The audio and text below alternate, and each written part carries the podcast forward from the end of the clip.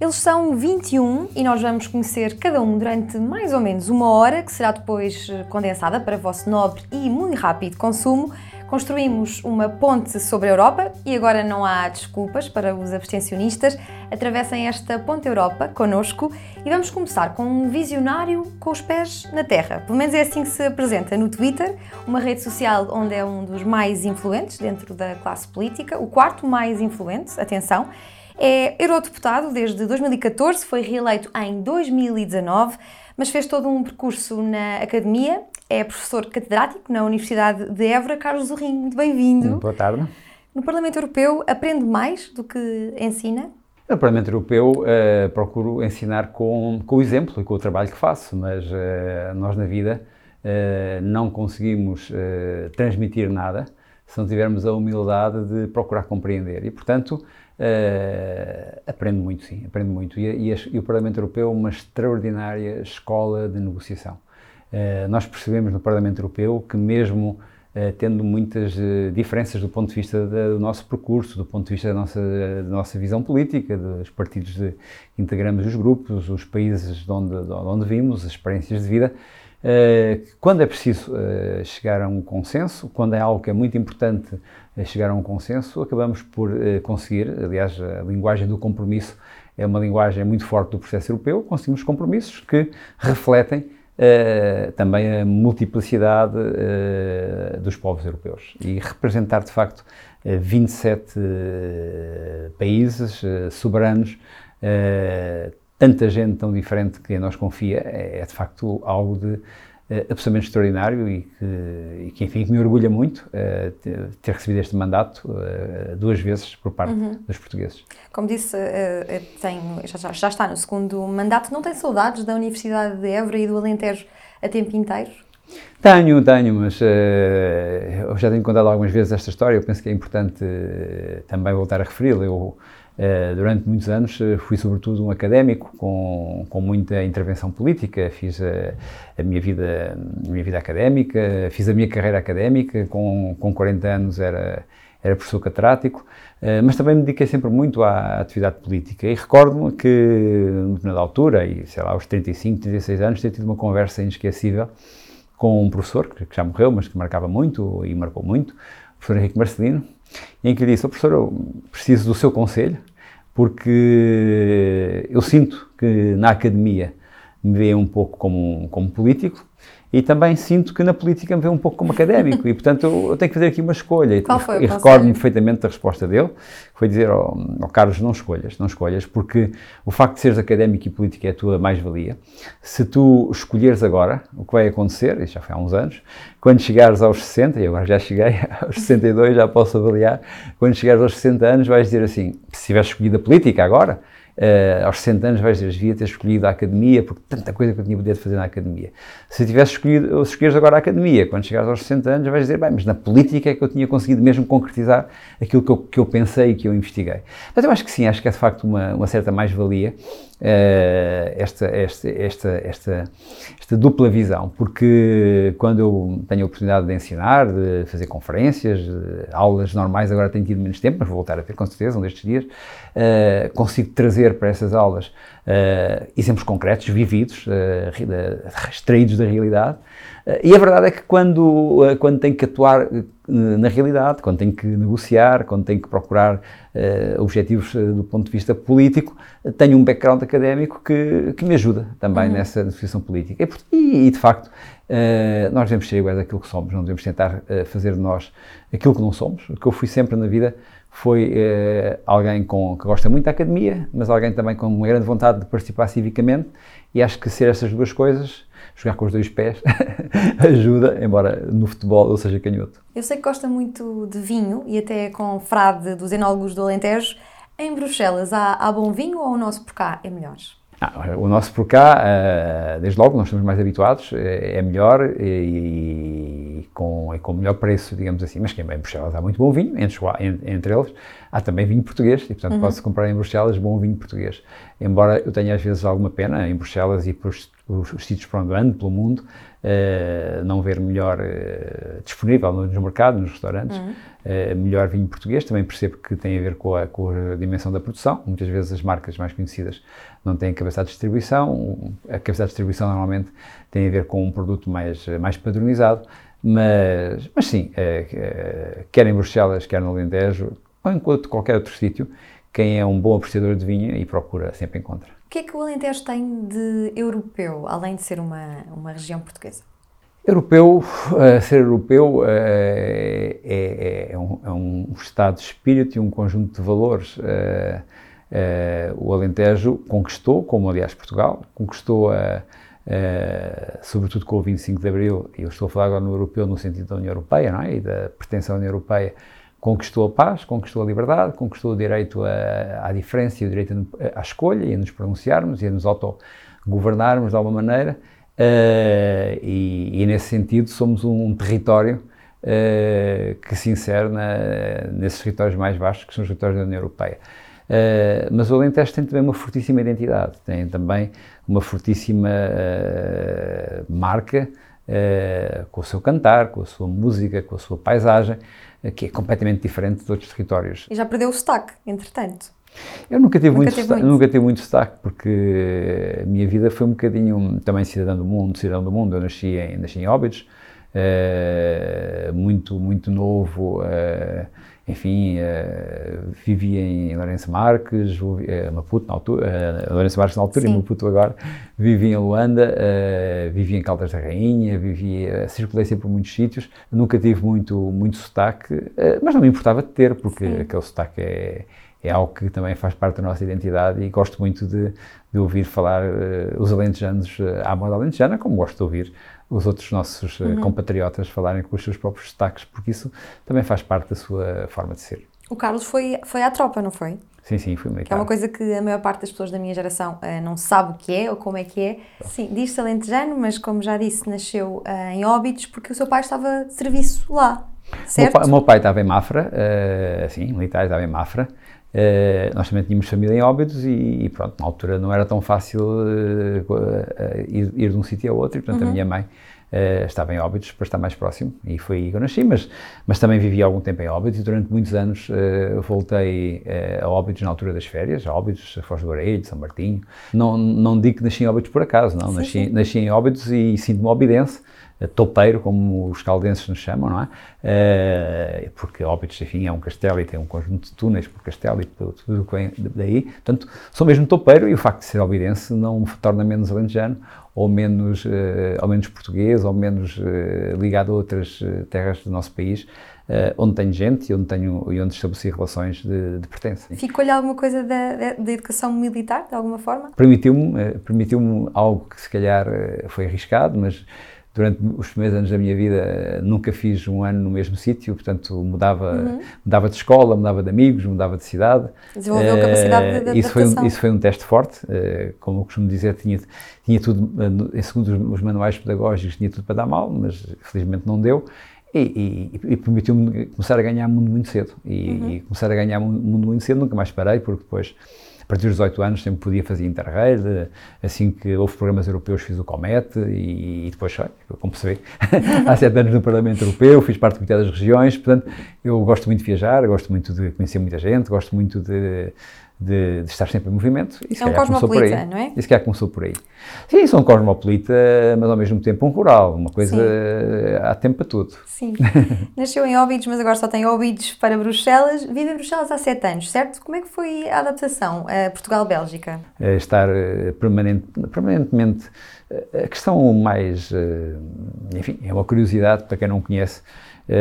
Quando nós temos os nossos plenários em Estrasburgo, por exemplo, há mais uma uma mudança, eu sinto mais que vou a outro país ou que vou a outra cidade, uh, na medida em que nós estamos mais envolvidos no tecido urbano. Uh, Bruxelas há ali uma bolha. Uh, quem já visitou Bruxelas e quem, já visitou as instituições, eu, eu, eu sinto que vou, vou para a bolha, ou seja, vou, vou, vejo as mesmas pessoas e depois regresso a, a Portugal. Eu não vou a Bruxelas, só vou a Bruxelas quando, tenho, quando recebo alguém, ou quando, quando tenho visitantes, ou quando há qualquer coisa que me, que me faz sair da bolha, ir, ir ao centro histórico, ir a, um, a, uma, a uma loja especial, a um teatro, a um cinema, enfim, quando saio da bolha, vou a Bruxelas. Mas há muitas semanas que eu, de facto, uh, ir trabalhar a Bruxelas ou, ou ir trabalhar, que, que é um, uma, uma zona de, de serviços uh, em Portugal, enfim, acho que, tirando, tirando o facto do céu ser mais baixo e mais cinzento, não daria muita diferença. O Carlos tem várias obras publicadas, ainda tem tempo para, para escrever? Quem muito escreve normalmente lê, lê muito. O que é que lê além dos, dos relatórios de, que o eurodeputado tem de ler? Eu escrevo, escrevo muito e uh, ultimamente tenho tido menos capacidade de, de, escrever os meus livros, espero voltar a poder escrever, mas todas as semanas, por exemplo, não há nenhuma semana em que eu não escreva 4, 5 artigos. Uh, sou colaboradora uh, semanal de um, de, um, de um, jornal diário, semanal de um jornal diário, sou colaborador de um jornal diário do Alentejo, o Diário do Sul, para o qual penso que o último artigo que escrevi é, é o 1580, o que significa, se dividirmos isso eh, por semanas, sendo um, eh, há 30 anos consecutivos, que à segunda-feira naquele jornal eu publico e depois publico para muitas revistas que me pedem e, portanto, vou escrevendo muito e, e gosto muito, gosto muito de ler muito aquilo que apanho, também depende se me apetece uh, fugir um pouco da, do dia a dia, gosto muito de ler meus romances, como é evidente, uh, se me apetece mais, uh, às vezes, combinar as duas coisas, Uh, procuro também ler uh, aqueles, um, estes novos livros. É uma das coisas que, que esta experiência política também nos, nos, dá, é a oportunidade de conhecer gente com uh, muita vontade de transformar o mundo, e não apenas portugueses, claro, agora citei estes portugueses, mas uhum. já tive a oportunidade de estar com muita gente que, que enfim, que o, que o Carlos, quando tinha 20 anos, embora andasse pela Europa no Interrail, Uh, Nem sonhava nunca conhecer. imaginaria que um dia conseguisse conversar com essas pessoas. E o Carlos tem, tem romances? Costuma andar com romances na mala? Nas suas Costumo viagens? Costumo andar com livros na mala, sim, mas uh, nessa mala não está nenhum livro. Então posso abrir a sua mala para saber o que é que pode, tem? Pode, pode, pode. Eu... Deixa ver. O que é que Carlos Zorrinho tem nesta mala? São cinco objetos, não é? Quatro, quatro. Quatro objetos? Por acaso num, num saco estão dois. dois. Num saco estão dois. Acho estão. que temos sim. cinco. Portanto, temos aqui um relógio. Sim. Porquê é que eu trouxe esse Imagino relógio? que seja é? pontual. Exatamente. E quer saber, eu, porque é que eu trouxe esse relógio? Por uma razão muito simples, além de enfim, de, do significado uh, estimativo que esse relógio tem para mim, é, é um relógio que anda sempre comigo, uh, hoje em dia, até porque corro, faço desporto e tudo isso, também de vez em quando uso os, os, os, os relógios digitais, mas isso anda sempre comigo e anda sempre, sempre na hora portuguesa. E, portanto, ah, é, é? eu esteja onde estiver, esse relógio está na hora Quantas portuguesa. vezes muda a pilha por ano? Esse relógio não precisa, não precisa de mudar a pilha porque carrega com o próprio com a nossa circulação, portanto com e portanto Quer colocá-lo? Está com saudades dele, imagina. vou, vou colocá-lo até porque ele se tiver muito tempo, não, às vezes já aconteceu uma ou duas vezes, se tiver muito tempo sem o relógio, uh, fica desorientado. Ele, ele, não, ele fica, ele, ele, fica sem, fica sem energia, não é?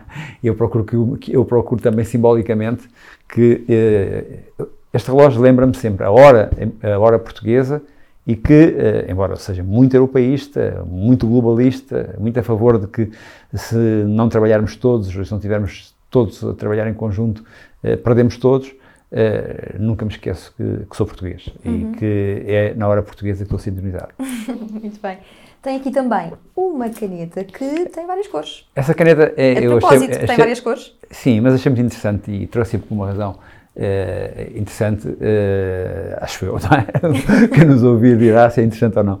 Eu, mesmo os relatórios mais importantes, os documentos mais interessantes, desde que estou no Parlamento Europeu, que eu, eu assino com canetas destas, não é com esta caneta, mas com canetas destas. E porquê? Porque eu, enfim, na minha juventude, na escola primária, usava canetas destas e nunca mais tinha visto essa caneta. Sim, sim. Eu já vi que agora em Portugal também já há canetas Também já destas. não via uma vez da escola. Agora já em Portugal eu já via vender. Mas assim que, quando cheguei a Bruxelas, na, na papelaria do Parlamento Europeu, eu vi uma caneta destas e, e, foi uma coisa que me marcou imenso. A caneta da minha escola primária. E desde essa altura, eu tenho várias, ando sempre em todo lado, uh, maiores, mais pequenas, ando sempre com canetas destas, que dão para escrever, sublinhar, etc. funcionam todas? Funcionam todas, e quando não funcionam, muda-se para outra, não é? eu, não, como lhe digo, esta caneta não, é, não usa, tem sete usa anos. o vermelho para quê? Usa o vermelho para, para alguma coisa? Se tem uma cor vermelha. Depende, eu uso também o vermelho para. Isto permite-me. Eu tenho, eu tenho uma, uma, coisa, que eu, uma característica que eu tenho, embora hoje nós trabalhamos muito com o digital e já vamos falar também um pouco disso, mas eu gosto ainda muito de, tirar notas, de fazer apontamentos. Uhum. Tenho um. Lembro-me quando era estudante, uh, tinha uma memória fotográfica muito grande e muito, muito boa, uh, ainda hoje tenho, ainda me lembro de alguns apontamentos. E o que eu fazia é que normalmente eu ia às aulas, tirava notas e, e no final das aulas Uh, fazia uns resumos, que aliás na altura até eram famosos e muitas vezes, a minha letra seria difícil de ler. Os meus colegas conseguiam ler a minha letra, às vezes depois uh, cedia-lhe esses apontamentos, e, mas fazia sempre os apontamentos com muitos sublinhados, o que significa que, que, que, que me ajudava depois, na, na, manhã dos testes, digamos assim, a, a, fixar, no fundo, em termos de memória cromática. E hoje, quando tenho que preparar uma intervenção e que, e que não a preparo, às vezes preparo no, no, computador, porque fica gravada, é mais simples, não perco, não perco tanto o papel, mas tenho muitos caderninhos, eu, eu ando sempre com uns caderninhos eh, que vou guardando e, e, e, tomo umas notas para a intervenção e depois os tópicos, normalmente, uso exatamente as quatro cores, o vermelho, o verde, o azul, o preto, porque tenho uhum. memória fotográfica e isso ajuda-me a concentrar e a focar. E aqui no bloco de notas do tablet, não, não aponta nada? De eu, eu trouxe, eu trouxe esse, esse, esse, objeto, não tanto porque lá está dentro, que mas já é... que protege o objeto, não é? porque já é o terceiro, é, é, de facto um tablet e não vou fazer publicidade, mas porque esta capa, que é velhinha, velhinha, velhinha, há sete anos que anda comigo para todo lado. E eu vou para as reuniões... É, é Sete uma, anos quer dizer que é desde ando, que entrou no Parlamento Europeu? Desde que entrou no Parlamento Europeu, ando sempre com ela, e os meus eh, colaboradores, os meus amigos já me disseram, pá, que vergonha, pá, isso está, isso é velho. Tinha aqui uns símbolos também do PS, enfim, que mostra bem a minha identidade, uh, das duas eleições, e, uh, e, e, o, tablet que cá está dentro é, de última geração, garanto, mas... Uh, para, o, para contrastar. Mas não é para contrastar, é, isto também mostra um pouco que eu me agarro muito, sou muito, agarro muito aos objetos, agarro muito às coisas que têm uma marca forte para mim, por exemplo, a minha mala de mão, a certa altura, uh, os meus colaboradores uh, fizeram-me desaparecer a velha e ofereceram uma nova. e agora, de facto, é muito, ganho, mais, ganho é muito melhor. É muito melhor. Mas eu, eu, de facto, tenho muita dificuldade em, em deitar fora alguma coisa que usei. E, e, e de facto, como alguma coisa que, que me acompanha sempre nas viagens, é este, é esta, esta, esta capa onde, entretanto, o, os tablets foram evoluindo. Que há um mais recente, mas está cá Sim, a capa. está aí bem protegido sempre aqui na mala e temos mais coisas aqui. E finalmente, um uma, algo, algo, um saco, veja que lá que. O que é aqui dentro deste saco? Eu, este saco, este saco, eu trouxe-o por seguinte, porque eu sempre uh, gostei muito, uh, além de escrever e de ler, uh, a minha outra grande, sei outras paixões, não é? mas uma das minhas grandes paixões foram o, é o desporto. Uh, pratiquei muito desporto, joguei futebol até, até tarde, não, não, nunca fui grande jogador, mas tinha muita vontade de jogar, gostava muito de jogar. Uh, futebol de salão era um bocadinho melhor, joguei até mais tarde, mas a certa altura da vida, uh, embora eu adore jogar os desportos coletivos, a vida já não o permite, não é? E então passei a correr. E uhum. hoje, praticamente, se houver um dia, enfim, às vezes há dias que não corro, mas não posso correr, mas praticamente corro todos os dias. Mas está em forma. É, é muito importante. É do jogging. O correr, o correr é muito importante em termos de, da minha, do meu equilíbrio. Costumo às vezes dizer até que, eh, que é a minha forma de meditação, embora se eu soubesse meditar, se calhar trocava, uh, trocava por meditar a outra meditar? coisa. Meditar bem, não. Uh, medito, mas não, não, tenho, não tenho a técnica tão apurada. O correr, quando estou muito cansado, quando, quando, quando, quando estou sem ideias para escrever um artigo, ou quando estou sem ideias para resolver um problema, a solução é sempre eh, equipar-me e correr. E correr nos sítios mais eh, complexos, eh, por exemplo, recordo na Serra Leoa, em Salvador, recentemente no Lusoto e noutros sítios onde às vezes me dizem ah, aqui que ao pé do hotel é um bocadinho perigoso, é melhor não correr. Não, desculpem, olhem, venham comigo, mas eu, eu quero correr eu preciso correr. E então, sempre com este saquinho. Correr para o humor e Neste saquinho, obviamente, o que eu trouxe aqui são, são umas sapatilhas, não, é? não vou agora pôr umas sapatilhas, e ando sempre uns calções, um, uma, umas meias e uma camisola. Normalmente, aqui trouxe a camisola de Portugal para, para mostrar. A, normalmente não corro sempre com a camisola de Portugal. Esta, esta aliás, não, não é uma, esta, não, esta, não, esta não é uma, uma camisola de corrida sequer, corro mais com aquelas camisolas que tem aquele, aquele tecido mais, mais apropriado e mais uhum. leve. Mas pronto, trouxe aqui umas sapatilhas e uma, e uma camisola de Portugal para, para simbolizar a, a, minha ligação à corrida. Muito obrigada, Carlos, por ter partilhado connosco objetos importantes para si. É uma coisa que também é importante para si é a gestão de informação. É hum. doutorado nessa área. Para os leigos, o que é que é isso de gerir uh, informação? Bem, os, eh, eu sou doutorado em Gestão da Informação, mas eh, é uma área tão, tão interessante que, eh, desde que eu me doutorei em Gestão da Informação, em 1990 até hoje, giro de informação é já é muito mais do que era antes, não é? Sim, Mas, de facto, a, de informação é, é, é, é, dar significado às coisas, ou seja, é a partir, de, a partir dos dados, a partir do conhecimento, a partir de, uh, daquilo que nós captamos, uh, nós criamos uh, interpretações e essas interpretações levam-nos a ter comportamentos e esses comportamentos levam a que as coisas aconteçam e que o mundo se transforme. quer no nível empresarial, quer no nível político, quer no nível social, Uh, uh, o, o, que nós fazemos, o que a Diana faz como, na sua profissão, o que fazem as pessoas que, que, que, fazem, que tentam, que fazem marketing, o que fazem as pessoas que, que fazem imagem, que fazem música, no fundo, é tentar mexer com, com, com os significados, comunicar e a partir da comunicação uh, mexer com o mundo. A minha tese, em concreto, e isso talvez ajude melhor as pessoas a, a perceber, uh, nessa altura estavam a começar a surgir as primeiras bases de dados que apanhavam, digamos, a realidade toda, enfim, na altura, hoje é, tudo são bases de dados, mas na altura o computador da universidade tinha menos capacidade que hoje tem o meu... O meu estudava, estudava o SPSS? Eu estudava o SPSS? Exatamente, também, eu também usei o SPSS, também.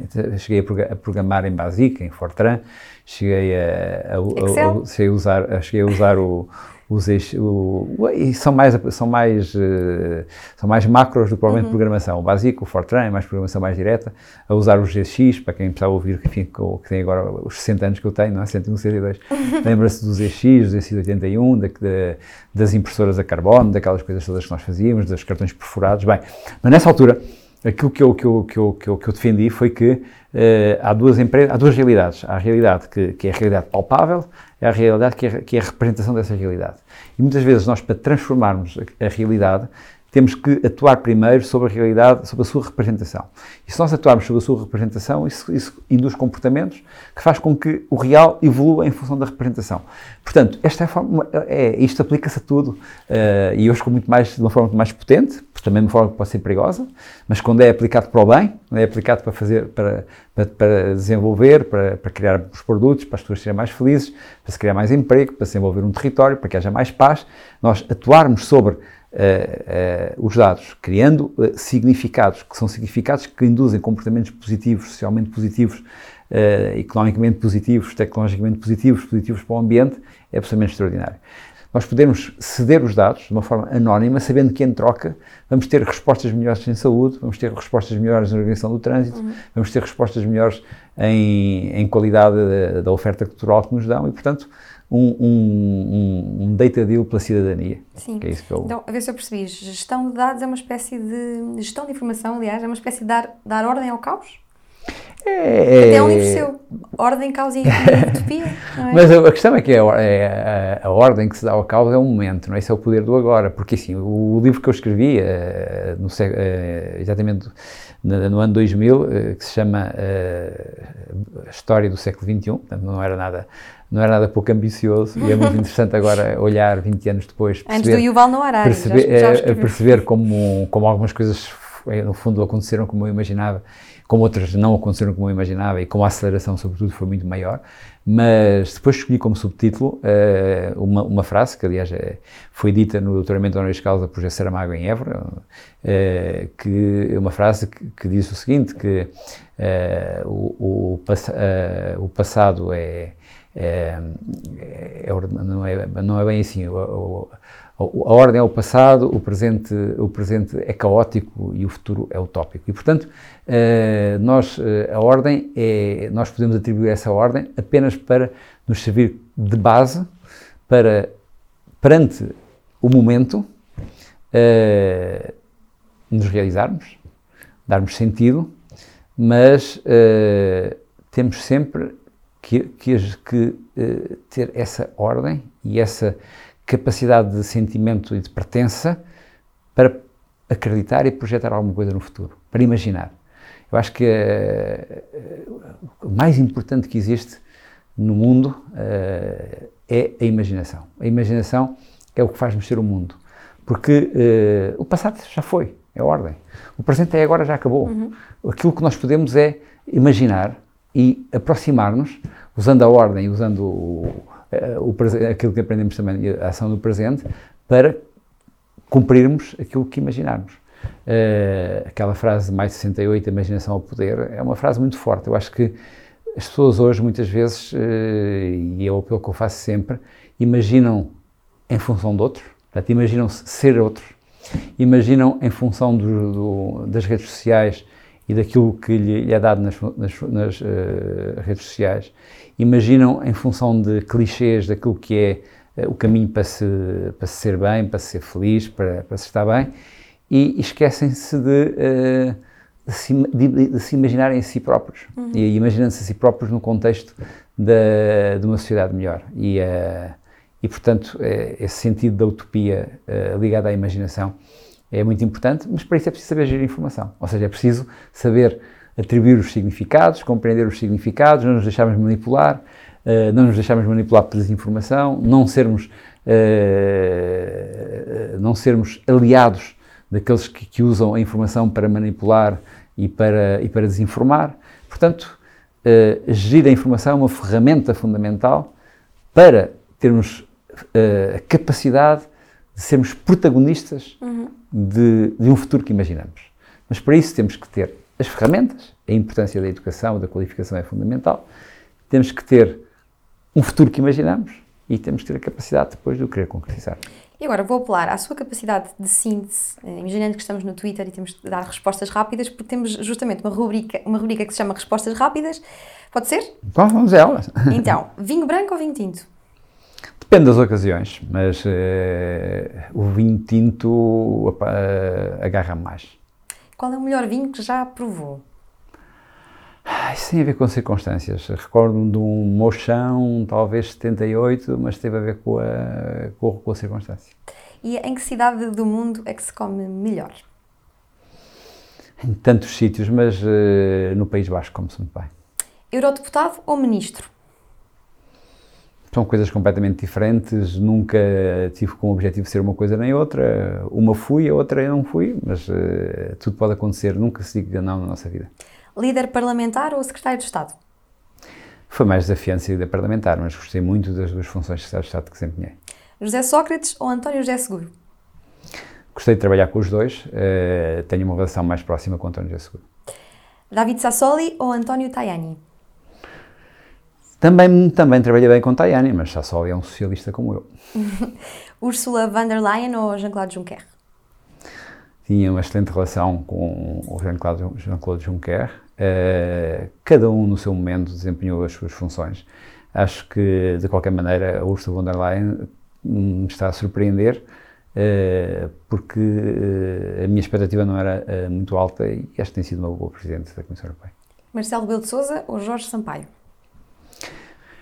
Estava a fazer perguntas que são difíceis porque do ponto de vista do ponto de vista pessoal eh, eu gosto dos dois, são pessoas aliás completamente diferentes. Agora, claro que eu tive uma, uma relação de proximidade, de amizade, eh, de intimidade uh, com Jorge Sampaio que incomparavelmente é maior, o que não significa que eu, não, que eu não, não admiro a personalidade. E é socialista desde pequenino? Eh, eu acho que só passei a tomar consciência de, eh, enfim, de, de, aquilo que era eh, um bocadinho mais, mais, mais velhinho, não é? Mas mesmo antes do 25 de Abril, uh, falava muito com o meu pai, falava muito com os meus tios, que, que enfim, que, que, seguiam política, e eu gostava muito, era já muito curioso, e sentia que, que a liberdade e que, uh, e que a justiça uh, eram duas coisas fundamentais. E combinar liberdade com justiça é uma forma de, de ser socialista democrático. Uhum. Uh, se não pudesse votar no, no, PS, e já que o direito ao voto foi tão difícil de conseguir, votaria em qual destes uh, dois partidos? No LIVRE ou no Bloco de Esquerda? Uhum. Dependeria da utilidade do voto, mas uh, à partida estou mais próximo do LIVRE. E votaria na IEL ou no CDS? Hum. Também depende. depende de qual CDS. Sabe, porque as questões. É que, é que a pergunta que me está a fazer. No atual eu, CDS eu, eu, e na atual Iniciativa Liberal. Eu responderia. Ah, eu votaria no CDS, mas eu responderia. O CDS tem uma história, tem uma, tem uma tradição. É, é diferente da pergunta entre votaria CDS e EL ou votaria Francisco Rodrigues dos Santos ou Coutinho de Figueiredo. Uh, portanto, quando eu digo que votaria CDS, uh, estou-me a esquecer dos líderes. O Carlos esteve envolvido no plano tecnológico, foi coordenador deste plano que mobilizou a sociedade portuguesa para o conhecimento, a tecnologia e a inovação, e foi, que foi considerado até uma boa prática no plano europeu. Para quem não tem memória desses tempos, o que é que foi este plano estratégico? O, o plano tecnológico foi uma agenda uh, muito interessante que, que juntou uma agenda para o desenvolvimento da, do conhecimento, da tecnologia, da inovação uh, de uma forma transversal, com um conjunto de medidas que foram medidas públicas. recordo, por exemplo, o plano tecnológico das escolas, uh, o, uh, o, Simplex, a integração dos serviços com as lojas do cidadão, toda a aposta nas tecnologias em relação a, a, às pessoas poderem produzir a sua própria energia, portanto, com um conjunto de políticas públicas, mas ao mesmo tempo com uma visão que permitiu que um conjunto de iniciativas privadas também tiver iniciativas da sociedade civil, é melhor dizer assim, também tivessem o selo do plano tecnológico. E a certa altura eh, nós tínhamos de facto uma agenda, uma agenda com muitas medidas desenvolvidas quer pelo, pelo, governo, quer pelas autarquias, quer por parcerias entre, entre o governo e empresas, quer pelas empresas, que, que até pelo seu mérito nos solicitavam que nós as integrássemos, dando esse selo, criando uma agenda nacional para, uh, para um salto do ponto de vista da nossa capacidade uh, de inserção no mundo e, e criámos uma geração que infelizmente depois teve que enfrentar uh, uma crise brutal no início da, da, década seguinte e se viu bem como, uh, quer cá dentro, quer lá fora, infelizmente muitos deles lá fora, estavam preparados para enfrentar o mundo desse ponto de vista do conhecimento, da tecnologia, da inovação. Acho que Portugal, aliás, com outro nome eventualmente, estava a precisar de um novo plano tecnológico. E como é que explica o desinteresse português em relação ao Parlamento Europeu? Muitas vezes uh, vem mesmo de pessoas que até gostam de política, mas não sabem muito bem o que é que se passa uh, por lá. É muito, é muito difícil, uh, e sei que é feito um esforço muito grande pelo gabinete em Portugal, do Parlamento Europeu. o Parlamento Europeu é, é, de facto uma instituição extraordinária, mas é uma instituição que lenta, no sentido em que os processos de negociação são processos lentos, e é uma uh, extraordinários, uma escola de negociação absolutamente extraordinária, mas com processos lentos e em que temos que conjugar, muito, como disse há pouco, muitas, muitas perspectivas e conjugamos, e ao mesmo tempo que está no, no, no meio do processo, ou seja, normalmente uh, não é o Parlamento Europeu, uh, embora tenha alguma capacidade já de iniciativa, mas não legislativa, não é o Parlamento Europeu que lança Uh, digamos, os processos e normalmente também não é o Parlamento Europeu que os finaliza, porque é sempre, sobretudo quando correm bem, normalmente são os governos nacionais, são as instituições uh, mais próximas do Conselho que normalmente assumem uh, essa parte final. E, portanto, o facto de sermos, ser um, um, órgão relativamente lento e um órgão que está no meio do processo, torna-o menos apetecível para a comunicação social, é? Mas quem conhece o Parlamento Europeu, quem fica a gostar dele, e fica, e, e por isso eu espero que rapidamente volte uh, a ser possível uh, ver uh, as visitas que se faziam de antes, os grupos de visitantes, e, e deviam, aliás, ser muito multiplicadas. Há muita gente que, que diz que, como diz que o turismo, que, que, o Erasmus é turismo, ou que o novo programa foi agora anunciado, o Alma, não, são os programas mais importantes que existem, porque são os programas que permitem as pessoas conhecerem, viverem e sentirem-se parte. Ser europeu é um sentimento, e nós temos um sentimento se fizermos sentirmos que somos parte daquilo. E muitas vezes nós uh, podemos ter, e alguns portugueses têm, uma visão de que o Parlamento Europeu não serve para nada porque uh, nunca perceberam para que é que ele serve. Uhum. E nada como estarem lá e verem um, um, dia ou dois dias o Parlamento a funcionar, para perceberem bem para que é que serve o Parlamento e a partir daí nunca mais dizem. Eu encontro muita gente que ao longo deste tempo, e antes do Covid podíamos levar de facto esses grupos de visitantes, que visitaram o Parlamento Europeu e que nunca mais se esqueceram uhum. e que uhum. depois me fazem perguntas concretas sobre os meus dossiês e que eu estava a trabalhar. Porquê? Porque, uh, porque de facto conheceram por dentro e sentiram-se parte. O Erasmus é capaz de ser uh, a iniciativa mais bem conseguida do Parlamento Europeu para, para, da Comissão Europeia, do projeto europeu, para chegar aos jovens. Podia, não, se, não será que se podia pensar numa espécie de visita às instituições, uh, a todos os estudantes Erasmus, para que se integrassem Sim, mais com tudo, o tudo aquilo que pudemos fazer, eu bati-me no meu grupo, uh, o Parlamento bateu-se aliás e conseguiu aumentar mesmo já na negociação final, depois do acordo, do grande acordo do Conselho, que incluiu o PRR e, portanto, o Plano de Recuperação e Resiliência, o Next Generation EU, portanto não foi fácil, mas o Parlamento ainda conseguiu, com um trabalho também muito importante de eurodeputados portugueses, por exemplo, a minha colega Margarida Marques e os outros eurodeputados, nós conseguimos ainda aumentar algumas rúbricas, uma delas foi o Erasmus e eu debati-me sempre, acho que tudo aquilo que pudermos investir nesse programa é um investimento muito reprodutivo, como agora a nova iniciativa para que jovens trabalhadores possam também fazer intercâmbios, isso é extremamente importante. Como disse há pouco, Diana,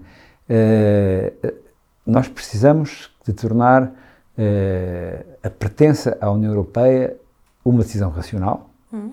mas ao mesmo tempo um sentimento, e um sentimento de, de orgulho e de, e ser parte. E os estudantes que fizeram Erasmus ou, que, ou os portugueses que trabalharam que, enfim, o Interrail, por exemplo, no meu tempo fazia isso muito.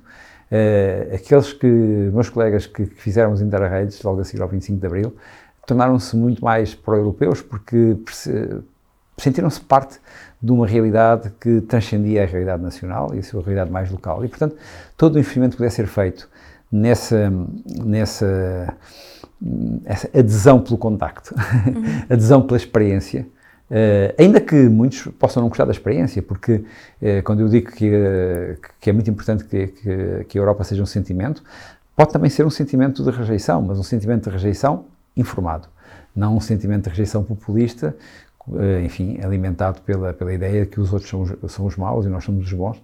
Isso, de facto, é extremamente perigoso para o futuro da Europa. E acha que um, a abstenção nas eleições europeias e também a abstenção jovem está relacionada com essa lentidão de que falava? Não, é, é, é, está um pouco relacionada com a, com a menor capacidade de, de demonstrar eh, a relação entre uh, o voto e aquilo que acontece em cada momento uh, às pessoas que votam ou que não votam. Uh, não há praticamente nada no nosso dia a dia que nós façamos que não tenha a ver com alguma coisa, alguma medida, algum investimento que foi tomado à dimensão europeia e que passou para o Parlamento Europeu. Nem tudo é bom, nem tudo é mau, mas tudo o que acontece é uh, aquilo que nós fizemos. Eu costumo muito dizer isso às pessoas que, enfim, criticam ou que, ou que saúdam as coisas que o Parlamento Europeu faz e parabéns para vocês, porque nós somos uma democracia. E uma democracia, uh, a base daquilo, tudo aquilo que se resolve, essa é a, a escolha individual. E há quem não queira escolher. E quem não quer escolher, de facto, uh, não tem parte daquilo que é bom, tem parte daquilo que é mau, porque não honrou algo que custou muito a, a conquistar, que é o direito a poder participar uh, em termos democráticos. a participação é, é fundamental e aquilo que, que a Europa é, é, é, o resultado daquilo que cada um de nós em cada momento decide. Muitas vezes as pessoas dizem vocês em Bruxelas, ou Bruxelas é isto, ou Bruxelas é aquilo. Não, Bruxelas não é nada. Bruxelas é aquilo que nós escolhemos quando votamos. Uh, e há uma. E as escolhas que são feitas em Bruxelas são feitas em função dos votos que nós fizemos, das maiorias que, que, que geramos, dos representantes que escolhemos. Portanto, ninguém pode uh, desculpar-se com Bruxelas uh, se não participou na escolha daquilo que Bruxelas é. Eu estou a usar Bruxelas como um diminutivo das instituições europeias, obviamente. O Carlos tem dois filhos, não é? Que idade é que eles têm? 30 e 28. E uh, eles gostam de política? Interessam-se por política? Gostam, gostam bastante de política, embora o meu filho goste de política e pratique política, a minha filha gosta de política, mas é mais analista. E acha que a política ainda é um terreno atrativo para, para os jovens? É como tudo na vida, é, o, há pessoas que gostam mais, há pessoas que gostam menos. Eu acho que é, a política tem que ser atrativa enquanto é, espaço de liberdade, de cidadania e de escolha, enquanto espaço de ação. é normal que algumas pessoas sintam mais vocação. Aliás, hoje em dia, ser político implica assumir um compromisso com o espaço público, e esse compromisso com o espaço público é um compromisso que não é fácil e que não é para toda a gente. Exatamente porque não é fácil e que não é para toda a gente, uh, acho que devemos valorizar aqueles que uh, assumem esse compromisso com o espaço público, se expõem a representar os outros e, e que o fazem em nome do bem comum. Tem uma obra publicada em 2012 chamada Ensaio sobre a Felicidade. Qual é que foi a conclusão? Em um ou dois tweets, para, para terminar. Mas só para dizer que foi, eu, eu, em 2011, talvez, a obra foi em 2012, deve ter sido em 2011, chegou a minha vez de ser o catedrático mais velho, já viu, uh, de, do meu departamento na Universidade de Évora, que tinha que fazer a, a chamada uh, lição magistral, que se faz no dia da universidade, e eu tinha que fazer uma lição magistral sobre gestão, e achei que devia arranjar um título e um tema que fosse desafiante e resolvi uh, fazer uma lição magistral sobre a gestão da felicidade. E, e pronto, e depois escrevi o livro que fundamentalmente diz que a felicidade é um estado de espírito e, portanto, há uma componente da felicidade que o livro não trata, trata a componente mais, uh, mais palpável. A felicidade é a capacidade que nós temos, em primeiro lugar, de, de, de nos inserirmos, em segundo lugar, de, de, de, sermos reconhecidos pelos outros, em terceiro lugar, de sermos reconhecidos por nós próprios e gostarmos de nós mesmos. E, e acho que as políticas públicas e é isso que trata o, o, livro, não, não propriamente de outras componentes que podem ajudar a felicidade. Uhum. Uh, as políticas públicas devem, por um lado, dar dignidade às pessoas, para que as pessoas se sintam essa base de dignidade, darem as condições para que as pessoas se possam uh, inserir e, portanto, ser reconhecidos pelos outros e se inserirem-se em comunidades e que possam ter a capacidade de uh, assumir protagonismo e assumir significados para se auto-reconhecerem uhum. e, portanto, terem um sentido para a vida. Um sentido para a vida reconhecido pelos outros e com dignidade não quer dizer que as pessoas sejam felizes assim, mas uh, certamente que a partir daqui é possível ser-se feliz. Olha, Carlos, eu acho que somos muito mais felizes quando temos acesso à educação, ao conhecimento, à informação e também quando desenvolvemos e estimulamos a curiosidade. Por isso, muito obrigada pelo seu tempo, obrigada por nos ter aberto a mala. Vamos fechá-la e pode regressar. Foi um gosto também conversar Obrigada. consigo e, uh, e, e, espero que com esta nossa conversa mais gente fique com curiosidade para primeiro conhecer o que se faz no Parlamento Europeu e depois, por que não, ser deputado europeu. Fica aqui o repto. Muito obrigada.